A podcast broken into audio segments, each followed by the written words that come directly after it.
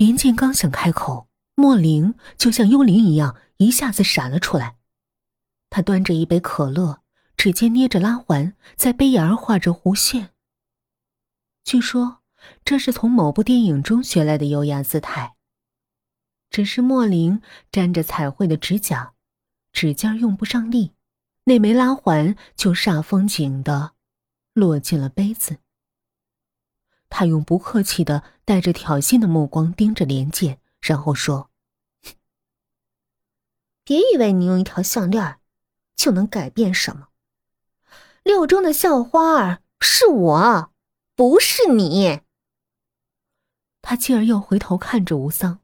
变脸一样的温柔的说：“下午我和你说的事儿，你可别忘了啊。”一时间，此处的气氛十分的尴尬，吴桑被夹在两个女生之间，左右为难。他看看莫林，又看看连剑，然后低下头对莫林说：“嗯，那个事情，实在很抱歉啊。”连剑觉得，这当真是个转机，内心瞬间涌满了得意，还有一丝报复的快感。他故意做了一个扶额头的动作，然后对吴桑说：“嗯，时间不早了，等会晚自习放学人就多了，你能送我回家吗？”当他们一起离开舞池去教室拿书包的时候。连剑清楚的看见躲在一旁的莫林被气得发青的脸。也许更多的是一种不甘心失败的愤怒。一开始，所有的人都认为吴桑会自然而然的和莫林在一起，可是却被连剑的华丽变身而破坏殆尽。而连剑也明白莫林的想法，未必是真的喜欢。更有可能是这样的。你知道吴桑吗？咱们学校里那个吴桑。哎呀，我当然知道了，人帅而学习还超好，还特有才那个男生啊。哼，那是我男朋友。那么，他自然会得到无数的赞叹和羡慕。这种感觉像是一份隐秘的毒品。一点一点的，让人上瘾。连剑这样想着，不由得嬉笑了一声。他觉得自己赢得很漂亮，故意挺起骄傲的胸脯，尽兴的展示着那条项链好像这是一把钥匙，有了它，自己的一扇门就被打开了，自信有了，美丽有了，瞩目有了，一切。就都有了，一条被魔法加持的项链，连剑家里的传家之宝。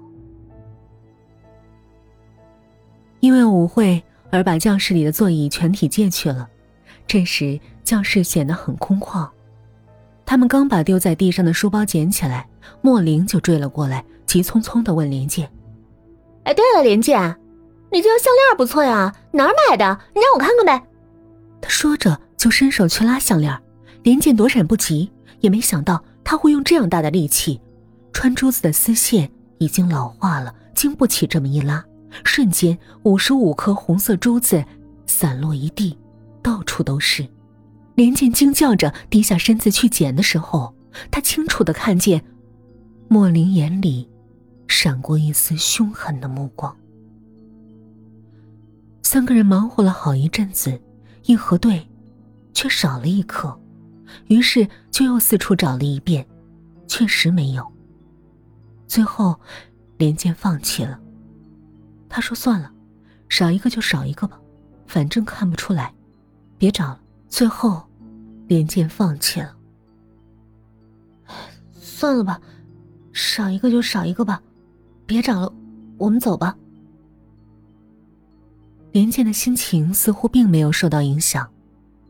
那一路上，两人谈笑风生。连剑并非是沉默寡言的女子，吴桑惊讶的发现，原来她是一个有着这么多有趣话题思维敏捷的女孩。两人一路走去。街边的路灯，映下两个靠在一起的黑影。回到家时，妈妈已经到家了。她似乎没有发觉项链的事儿，照例却把做好的晚饭加热一下。妈妈一向不怎么说话，表情冷淡，显得不好接触。而连健因为做贼心虚，那顿饭吃的也很沉默。连健觉得。时间，竟然这样漫长。半个小时，如同半年一样。